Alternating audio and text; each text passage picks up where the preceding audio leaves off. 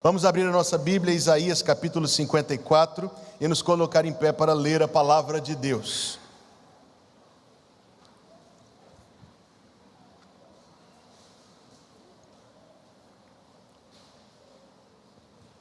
Coloque-se em pé para ler a palavra de Deus. Isaías 54, versículo 1, 2 e 3.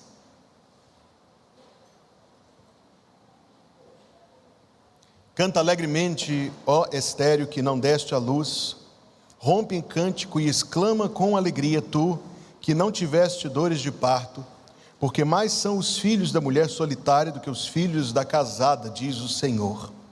Amplia o lugar da tua tenda e estendam-se as cortinas das tuas habitações. Não o impeças. Alonga as tuas cordas e fixa bem as tuas estacas porque transbordarás para a direita e para a esquerda, e a tua descendência possuirá os gentios, e fará que sejam habitadas as cidades assoladas. E o povo de Deus diz: Amém. Pode tomar o seu assento, meu irmão.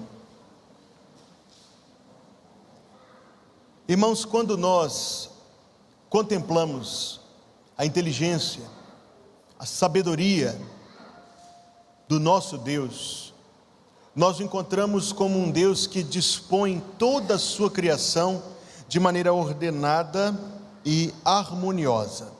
Toda a criação de Deus é ordenada e harmoniosa.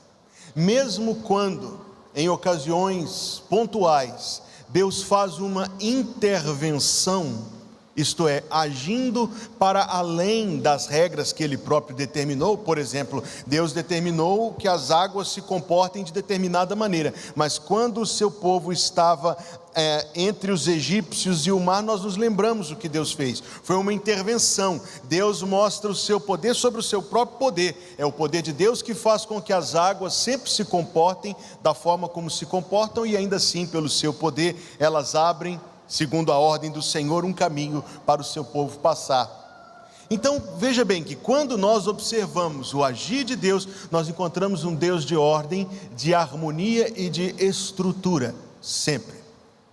Deus é um Deus que determinou que as suas ações muitas vezes transcorram por meio de processos. Maravilha-me saber que o feijão que eu comerei em agosto, agora é um brotinho no chão sustentado pelas mãos providentes de Deus.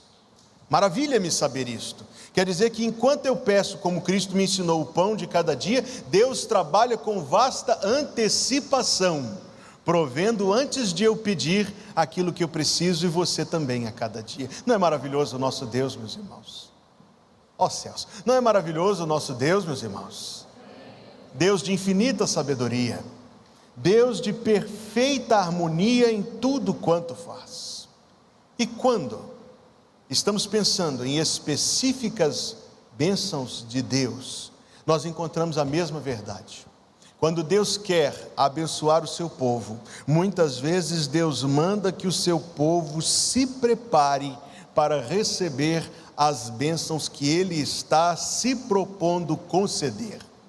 É este o texto que nós acabamos de ler. O versículo primeiro, eu poderia sintetizá-lo da seguinte afirma, na seguinte afirmação: Deus muda a nossa sorte. Número um, Deus muda a nossa sorte. Desde o dia em que Isaías escreveu isso e hoje, já se passaram cerca de 26 séculos. Ao longo desses 26 séculos, e especialmente nos dois últimos, muita coisa aconteceu na área de medicina, genética, ginecologia, obstetrícia, que permitem com que nós tenhamos uma melhor compreensão sobre o milagre da bênção de gestar e conceber. Não vou falar sobre aborto, não nesta mensagem agora da manhã, embora eu preciso falar sobre isso em face de tudo que aconteceu nos últimos dias, mas não agora. Mas ainda que nós saibamos muito, é isso que eu quero que você pense comigo à luz deste texto. Na vida de muitas pessoas, de muitos casais, este é um assunto sensível, delicado. Imagine isso no tempo de Isaías, como nós conhecemos a contextura do tempo do Antigo Testamento. No tempo de Isaías não era delicado, era absolutamente um, um, se assim me expresso, um estigma social. Algo dificílimo. E é disto que o profeta está falando no versículo 1 por analogia. Ele está se referindo a um povo que ainda viria servir a Deus, um povo cuja sorte foi transformada. Canta alegremente, rompe em cântico de alegria. É o que está escrito no versículo 1. Amados, uma analogia, uma analogia impactante, disso não há dúvida, que descreve esta verdade que eu sintetizo em uma frase: Deus muda a nossa sorte. Você já parou para imaginar a sua vida se você não tivesse conhecido Jesus Cristo como seu Salvador? Faz uma semana com um irmão aqui da nossa igreja, nós estávamos conversando amigavelmente e eu tive que dizer a este irmão: eu sou grato a Deus por ser salvo, não só porque Deus me tirou da, da condenação dos meus pecados, não só porque Deus é, me, me tirou da eternidade no inferno, eu sou grato a Deus por ser salvo, porque ser salvo, irmãos, me proporciona hoje uma vida que eu não viveria, uma vida que eu não viveria, não tivesse Jesus Cristo intervindo em meu favor e me dado a bênção da fé e a bênção da salvação. É o meu testemunho pessoal, certamente o seu também. Se você não fosse crente, imagine isso por um segundo. Onde você estaria agora? O que você estaria fazendo nesta manhã de domingo? Ah, irmãos, imaginar quão tristes seriam as nossas vidas se Cristo não tivesse intervindo em nosso favor.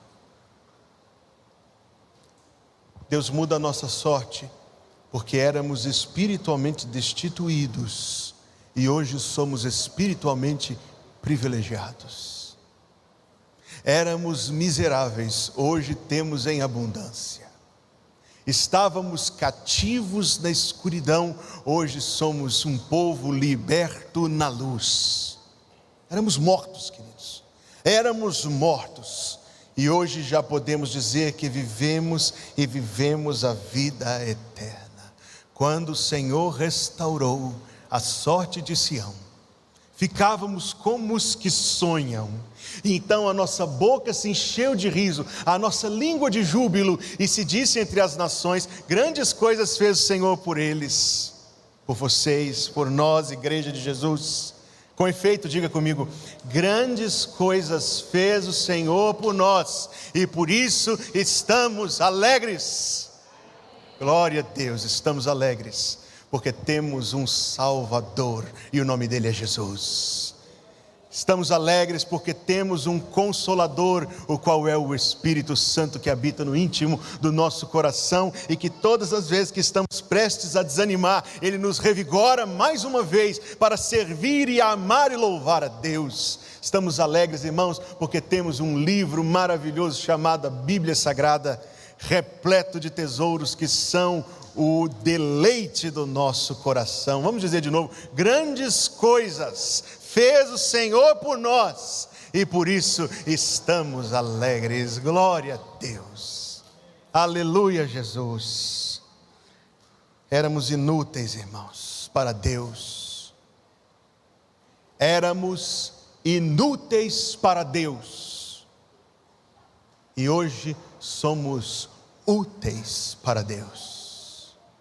Cada um de nós é um onésimo. Cada um de nós é um onésimo. Da carta de Paulo a Filemão. Outrora ele te foi inútil, mas agora é para ti muito mais do que um servo, um irmão. Cada um de nós é um onésimo. Outrora éramos inúteis para Deus. Não o servíamos, não o amávamos, não o louvávamos mas por causa da obra graciosa do Espírito em nosso coração, hoje, diria que somos, mas devo dizer que podemos ser úteis para Deus, podemos fazer avançar a causa do Senhor.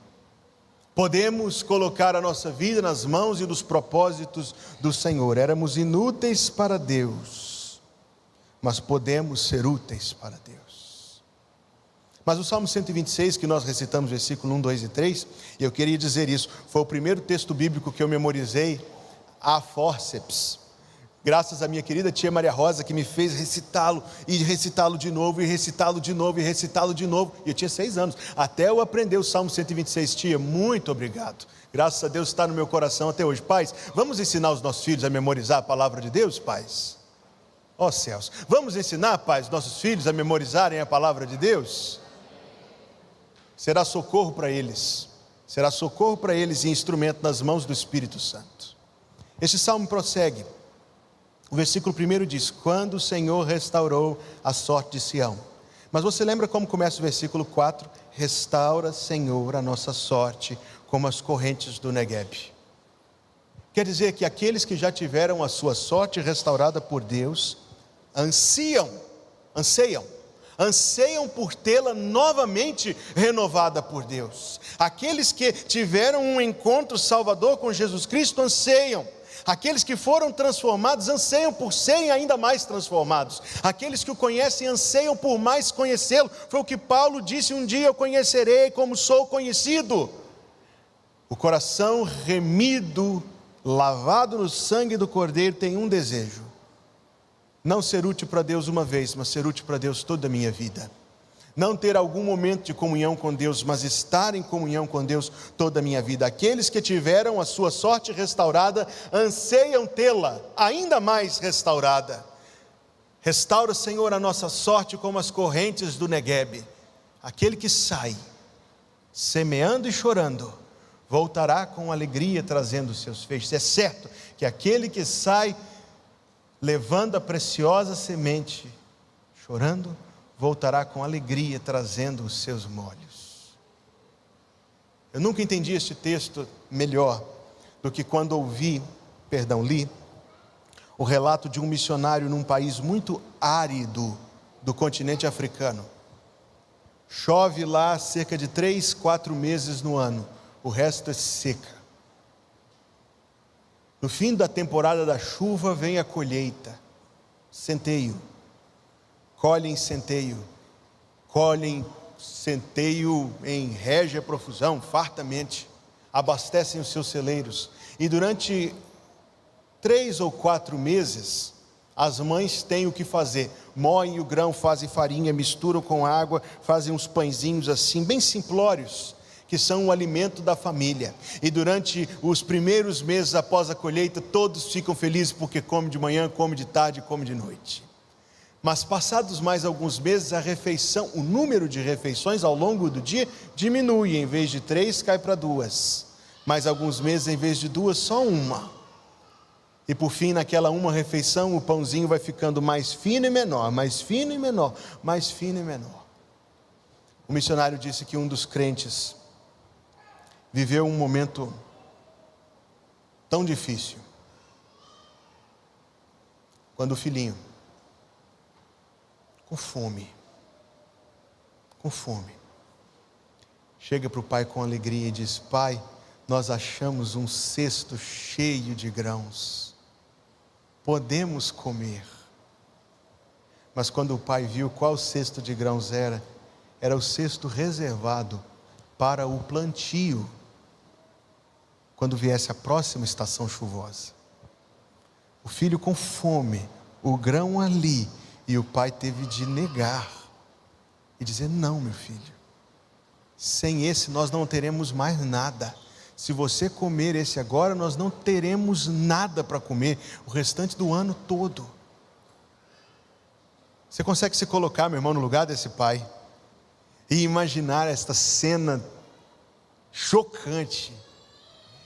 E então o missionário disse que isso é o significado de levar a preciosa semente chorando é negando o pão, negando o que comer. Eles choram sobre aquela semente que poderiam comer e lançam sobre o solo, talvez algo se perca, talvez algo morra. Lançam pela fé. E Deus dá o crescimento. Isto é levar a preciosa semente chorando. Isto é levar a preciosa semente chorando. Isto está ligado ao versículo número 2. Deus muda a nossa sorte, é a lição do versículo 1. A lição do versículo número 2. Deus manda o seu povo se preparar. amplia o lugar da tua tenda, estendam-se as cortinas das tuas habitações, não o impeças, alonga as tuas cordas, fixa bem as tuas estacas. O versículo 3 diz por quê, mas diz no tempo futuro, porque transbordarás. A preparação é uma voz imperativa presente, número 2, versículo 2. Amplia o lugar da tua tenda. A bênção está prometida, diríamos garantida, diz o versículo 3, porque transbordarás. Mas enquanto a bênção está somente prenunciada, ouça-me bem, é dever do povo de Deus preparar-se para receber a bênção divina. É isto que eu quero, é isto que eu quero enfatizar nesta manhã preparar-se para receber a bênção divina. É isto, irmãos, que demonstra genuinamente a fé. Talvez você já tenha ouvido contar esta história, uma ilustração muito popular, sobre uma região que estava passando por uma seca terrível, muito tempo sem chuva. E as igrejas daquela região decidiram fazer uma conclamação aos crentes de toda parte para se unirem numa reunião de oração, clamando a Deus por chuva. E você já ouviu, tenho certeza que já ouviu essa história, que enquanto chegavam as dezenas de irmãos e irmãs em Cristo para orar, somente uma trouxe no seu braço o quê? Um guarda-chuva. Preparar-se para receber a bênção divina. Na minha família nós temos uma história, permita-me compartilhar com você, mais uma das minhas tias, e as minhas tias, as minhas tias são repositórios de histórias quase inacreditáveis. Minha tia estava passando por uma situação junto com seu marido muito difícil no aspecto financeiro. Meu tio Elson teve um, um derrame, depois disso um câncer, uma situação delicadíssima, muito delicada. Estavam os dois sentados conversando e ele disse para sua esposa: Ô oh, Maristela, minha tia, que vontade de tomar um café. Mas não tinha pó de café no armário. A minha tia, que ainda não era crente, a minha tia, que ainda não era crente, foi para o quarto, ajoelhou na beira da cama e disse assim: Deus, se você está aí, pelo amor de Deus, manda um café para esse homem doente. Sabe aquelas histórias? Essa é uma delas. Quando ela terminou de orar, a campainha tocou. E sabe o que ela fez? É por isso que essa história é famosa entre nossa família. Isso é fé. Antes da campainha tocar, ela encheu a vasilha e colocou água para ferver. Antes da campainha tocar, não, antes de abrir a porta, ela encheu a vasilha e colocou a água para ferver. Quando abriu a porta, era outra tia chegando com compras, chegando com um auxílio que Deus colocou no seu coração mandar. Antes de abrir a porta, ela colocou a água para ferver. É assim, amados, que a gente aprende o que Deus está querendo falar conosco. Deus está mandando o seu povo fazer preparativos. Deus está mandando o seu povo se preparar para a bênção que Ele está dizendo que vai mandar.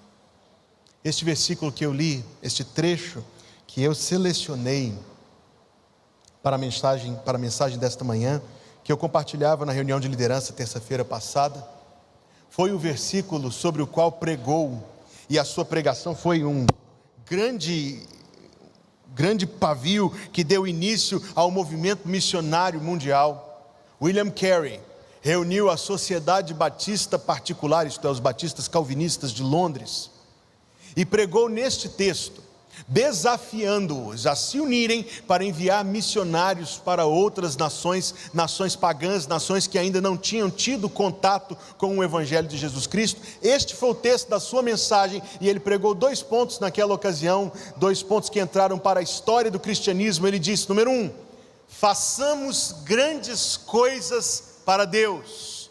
Número dois, esperemos grandes coisas de Deus. Número um, façamos grandes coisas para Deus. Número dois, esperemos grandes coisas de Deus. Quando a comissão de planejamento da construção se reuniu, eu dei algumas orientações. E nós vamos entrar nos detalhes na assembleia hoje, depois da escola bíblica dominical. Mas eu dei algumas orientações, algumas referências daquilo que eu tenho em meu coração para a Igreja Batista Plenitude. E o que eu tenho, meus amados irmãos, em meu coração, francamente e livremente posso compartilhar com você e com qualquer outra pessoa. Quando eu olho para a cidade de São Luís, eu vejo um grande número de pessoas que não conhecem o Evangelho de Jesus Cristo. É isso que você vê também? Eu estou perguntando, é isso que você vê também? Sim. Eu vejo uma população aprisionada debaixo de tradições religiosas que mencionam o nome de Jesus de vez em quando, mas pessoas que não, ainda não tiveram contato com a mensagem graciosa de que Deus enviou seu Filho ao mundo para dar a sua vida em substituição daqueles que nele creem e que qualquer pessoa que se arrepender e crer será salva por Deus. Este é o Evangelho. E eu não imagino que muitos nesta cidade já ouviram o Evangelho. Mas eu acredito que Deus quer que a nossa igreja, eu creio que Deus quer que qualquer igreja, mas eu acredito que Deus quer especificamente que esta igreja leve esta mensagem a muitas pessoas na cidade de São Luís. Você, não é a igreja enviando um terceiro, a igreja é você, a igreja sou eu. A igreja sendo usada por Deus para levar esta mensagem para muitas pessoas. Eu estava esta semana, irmãos, lendo o relato, coisa maravilhosa, quando caiu a ditadura soviética lá na Romênia. Ah, os romenos tinham sido instruídos, aquela geração de romenos, tinham sido instruídos desde o berço a serem ateus, desde o berço, desde o berço. E uma organização missionária, sustentada por irmãos de várias nações, pegou um espaço central na capital da Romênia. 1992 isso aconteceu. Um espaço central na capital da Romênia. Investiram algum recurso nisso e fizeram uma exibição do filme Jesus. Lembra-se desse filme Jesus, segundo o Evangelho de Lucas? Fizeram uma exibição do filme Jesus. Milhares de pessoas reunidas assistindo esse filme. O relato foi que as pessoas, quando Cristo realizava um milagre, elas aplaudiam intensamente. Quando Cristo foi condenado, milhares de pessoas indo às lágrimas diante da injustiça. E que quando Cristo ressuscitou dentre os mortos no final do filme, as pessoas não se contiveram de alegria. E que no final mal foi necessário dizer algumas palavras, apenas um convite à salvação, e centenas e centenas de pessoas responderam ao Evangelho de Jesus naquele dia. Dizem que o cristianismo está acabando na Europa, você já ouviu isso? Mas na Romênia ele está crescendo, crescendo, crescendo. Uma das maiores igrejas batistas do mundo é a segunda igreja batista de Orádia, uma das cidades romenas. As pessoas estavam ouvindo o evangelho pela primeira vez e estavam respondendo de maneira tão impressionante ao chamado de Jesus Cristo ao arrependimento e à fé. Sabe o que eu acredito, irmãos? Eu acredito que se a Igreja Batista Plenitude se preparar espiritualmente, sendo uma igreja de oração, se a Igreja Batista Plenitude se preparar sendo uma igreja bíblica, sendo uma igreja missionária, evangelística e discipuladora, e se a Igreja Batista Plenitude for uma igreja firme na palavra de Deus, intencionalmente evangelística, intencionalmente missionária e intencionalmente discipuladora. Serão verdadeiras as palavras do versículo 3 também quanto a nós. Não para a glória de homem, nem de instituição, senão para a glória de Jesus Cristo. Transbordarás para a direita e para a esquerda. E a tua descendência possuirá os gentios e fará que sejam habitadas as cidades assoladas. Quando Paulo de Tarso, Atos capítulo 18, foi espancado por pregar o evangelho na cidade de Corinto e o seu espírito estava desanimado. O Senhor Jesus Cristo foi até ele e diga: Não temas, porque eu sou contigo e tenho muita gente nesta cidade. Jesus disse: Tenho muita gente nesta cidade. Eu penso que a respeito de São Luís, Jesus diz a mesma coisa. Jesus diz: Tenho muita gente tem muitas almas nesta cidade por quem eu dei o meu sangue. Tem muitas vidas por quem eu dei a minha vida. E é como se o Salvador nesta manhã estivesse dizendo a nós: plenitude, vocês vão buscá-las? Plenitude, vocês vão buscá-las? Vocês vão buscá-las, plenitude? Então, amplia o lugar da tua tenda. Estendam-se as cortinas da tua habitação. Não o impeças. Alonga as tuas, as tuas cordas, plenitude, e fixa bem as tuas estacas. Estamos ouvindo, irmãos, que Deus está nos dizendo. Está na hora de nós concluirmos. Eu quero deixar um último pensamento com você. Existem várias associações, sociedades, instituições, CNPJs no mundo. Basta atravessar aqui está a Associação do Ministério Público. Talvez você pertença a algum clube, pertença a alguma outra agremiação. O arcebispo de Canterbury, William Temple, disse o seguinte: a igreja é a única sociedade que existe para buscar o bem dos seus não membros. Um clube existe para o interesse dos seus membros. Uma associação existe para o interesse dos seus membros, dos seus associados. Mas a igreja é a única associação que existe para buscar o interesse daqueles que ainda não são membros dela. E isto é verdade a respeito da IBP em nome de Jesus. Nossa prioridade é o interesse espiritual daqueles que Deus está nos mandando alcançar. E se nós vamos nos apresentar para fazer isso, vamos nos preparar para a bênção de Deus. Amplia o lugar da tua tenda. Vamos orar. Pedimos, Deus, em nome de Jesus, que tu nos deis o auxílio do teu Espírito Santo para compreender o que é que o Senhor está falando conosco. Obrigado por nos ter trazido a este local nesta manhã. Obrigado pela tua presença entre nós. Obrigado pela tua palavra. Abençoa agora cada classe da IBD que vai se reunir e em seguida abençoa, Senhor, a assembleia da nossa igreja e que tudo seja feito da maneira que agrada ao teu coração. Que a graça de nosso Senhor Jesus Cristo, o amor de Deus, o nosso Pai que estás nos céus, e a comunhão do Espírito Santo, seja conosco, irmãos, hoje e todos os dias, em nome de Jesus. Amém.